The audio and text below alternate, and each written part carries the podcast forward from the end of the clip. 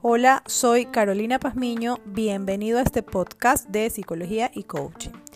Eh, justamente recordando una anécdota pasada que mm, no sé si a ustedes también les ha pasado, pero es algo muy personal, que estaba previo a entrar a un curso, a un taller como asistente, ¿no? como instructora.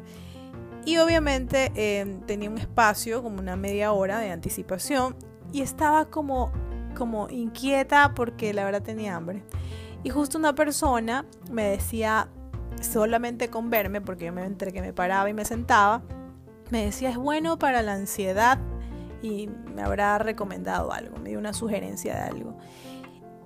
Alguien que no me conoce y que tal vez por mm, entre que me paraba y me sentaba, asumió que yo estaba ansiosa por algo. Y eso me parece tan interesante porque hoy en día, que es lo que estamos viendo, cantidad de personas que interpretan al observar a los demás, interpretan y empiezan a diagnosticar o a cuestionar lo que las otras personas están viviendo. Interesante esto justamente para abordar lo que es la ansiedad. Estoy aquí con Isabela Maya, que también es psicóloga y es coach, y con una consultora que es Belén Pacheco, de aquí consultora de gente y gestión. Las tres del día de hoy vamos a conversar sobre lo que es la ansiedad, quién debe manejarlo, quién lo diagnostica, cómo se diagnostica, hasta dónde se puede abordar y qué profesional puede profundizar al respecto, ¿no? Hoy en día vemos que es muy común ver personas que se certifican como coach y que hablan al respecto de los trastornos, de la ansiedad, de la gestión de la, gestión de las emociones, pero eh, vamos a, ir un poquito más profundo de eso y hablar temas como lo que es y lo que no es la ansiedad y cómo se puede tratar y quién lo puede tratar. Aquí está Isabel y les va a explicar qué es la ansiedad. ¿Qué es la ansiedad para ti, Isabel? Bueno, eh, la ansiedad es una respuesta normal en realidad todas las personas la hemos sentido en algún momento y ocurre siempre que nos han sacado de nuestra zona de confort. O sea, por ejemplo, ¿quién no ha sentido ansiedad el primer día de la escuela, el primer día de un trabajo o cuando ha tenido que dar un examen que le ha resultado difícil de entender en un principio? Entonces, estas respuestas de ansiedad son normales y en realidad sirven para nuestro bienestar porque nos ayudan a como a anticiparnos y para saber qué tenemos que hacer, cómo tenemos que actuar, si debemos afrontar, si debemos huir, si debemos adaptarnos, todo, todo esto sirve pues en última instancia a nuestro bienestar emocional y físico. Entonces la ansiedad en sí no es lo que es anormal. O sea, una cosa es sentir ansiedad y otra cosa distinta ya es un trastorno de ansiedad.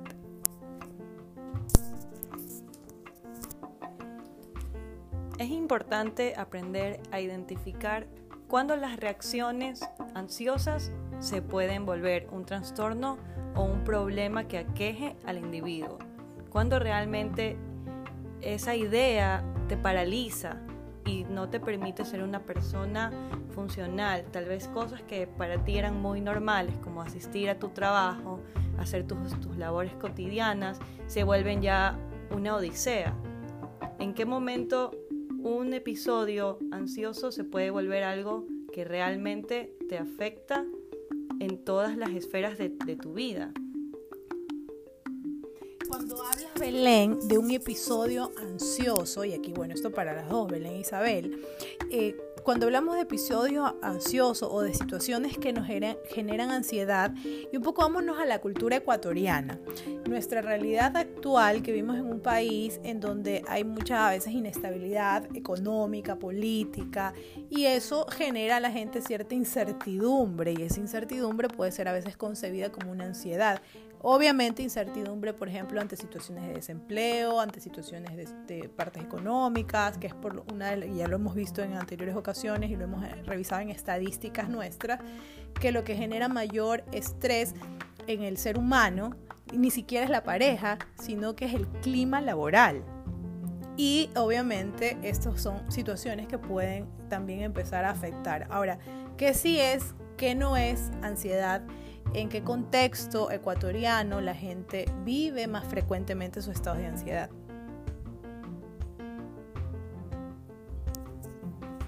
Bueno, primero hay que eh, reconocer cuándo esto es un síntoma y cuándo esto es un trastorno. Usualmente, eh, como lo comentaba Isabel, es normal sentirse ansioso ante ciertos eventos, pero cuando ya eh, ahí em, empiezas a, tener representaciones físicas de, esos pensamientos o de esas ideas, algo muy común ahora, las personas empiezan a sentir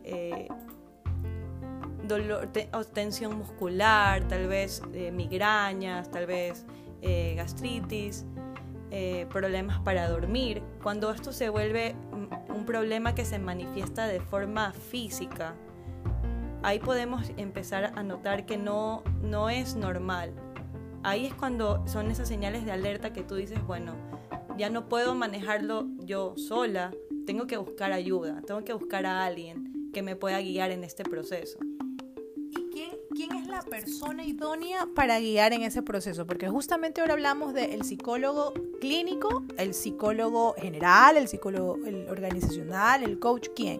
Cuando identificamos esto, obviamente, ¿qué es lo que estamos viendo? A veces en sesiones de coaching se identifican estos eh, ciertos rasgos, pero obviamente si el coach no tiene una profesión de psicólogo, no va a tener ese discernimiento de saber hasta qué nivel llegar. ¿Quién puede ser el profesional indicado y el que inicie este tipo de acompañamiento. Bueno, dentro de sesiones sí me ha tocado a veces lidiar con, con clientes, bueno, que han tenido situaciones que les han despertado mucha ansiedad o personas que ya están entrando en lo que es un trastorno de ansiedad porque no están teniendo, como dijo Belén, un comportamiento funcional en su día a día. Entonces, ya en esos momentos lo que personalmente yo considero es derivarlos a un psicólogo clínico. ¿Por qué? Cuando estamos hablando de una persona con ansiedad, especialmente cuando estamos hablando de una persona con ansiedad crónica, estamos hablando de una persona cuyo cerebro ya no está funcionando de la manera normal o regular, digamos, ya no está dentro de lo que es el parámetro de una persona con salud mental plena. ¿ya? Entonces esta persona ya no tiene la capacidad de tener un control emocional adecuado y necesita entonces ser atendido y que se le haga el assessment debido por parte de un profesional de la salud como un psicólogo clínico o un psiquiatra, sea la, la manera que la persona se sienta más cómoda, pues, ¿no? Entonces... O sea, la refieres al assessment, o sea, la evaluación que la debe realizar un psicólogo clínico o un psiquiatra. Ellos tienen las herramientas para identificar, obviamente antes de, diagnosticarlo, tiene que identificarlo, ¿no? Y de ahí va a diagnosticar el tratamiento adecuado. es así. Correcto. Entonces la va a donde el psicólogo y el psicólogo determina y ya diagnostica de que efectivamente esta persona tiene ansiedad. En el caso del psiquiatra, puedes proceder a dar los medicamentos que correspondan. Lo importante aquí es dejar en claro como coach hasta dónde un coach puede llegar dentro de esas circunstancias. Todo depende del nivel de funcionalidad de la persona. Y el coaching puede ser como un coadyuvante, como algo que como una segunda ayuda dentro de un tratamiento en una persona que está ya teniendo un tratamiento psicológico, pero no puede ser la única persona que está tratando el tema, porque como dije hay otros temas ya por detrás que son mucho más profundos que no se manejan dentro de las sesiones de coaching. Y parte de los principios del trabajo que se realiza en coaching es que se trabaja con personas que están con su salud mental plena. Entonces eso siempre tiene que tener en cuenta ya para cerrar, eh, cuando hablamos de eh, una salud mental plena, es decir, personas que tal vez no han sido diagnosticadas con otro tipo de trastornos o algo que es tal vez un poco más profundo, que requiere otro tipo de tratamientos y de continuidad, ¿no? Es decir, digamos que la mayoría de personas, ¿no? O sea, el común de personas es que la gente tenga una salud estable, emocionalmente, mentalmente, pero eso uno no lo sabe hasta que no vive las experiencias definitivamente. Entonces, el, el identificar esto puede, salir, puede ocurrirle a cualquier persona que empiece a manejar episodios de ansiedad que cada vez se van siendo, haciendo más profundos, que si no se resuelven a tiempo con el profesional adecuado, estas cosas pueden tornarse ya en temas de salud física, ¿no? de, que el organismo ya despunte con otro tipo de cosas, que es un poco lo que hemos conversado antes de hacer este podcast para todos los demás. Y bueno, referente al tema de, de, la ansiedad, nos quedamos como conclusión que es algo que debe ser diagnosticado por profesionales calificados como un psicólogo clínico, como un psiquiatra, que puede ser tratado también por estas personas y en acompañamiento de un coach, si es de así requerirlo, pero como un acompañamiento adicional, no como el de indispensable, ¿no? Y es importante que si un coach se topa con una situación como esta, porque le puede pasar a cualquiera, sepa identificar y ver los parámetros que ella ve no está dentro de resolverlo con preguntas sencillas como y el para qué y de qué te sirve y cómo lo vas a hacer y qué acciones vas a tomar, porque vemos que la persona no sale de su estado y sigue en esa situación.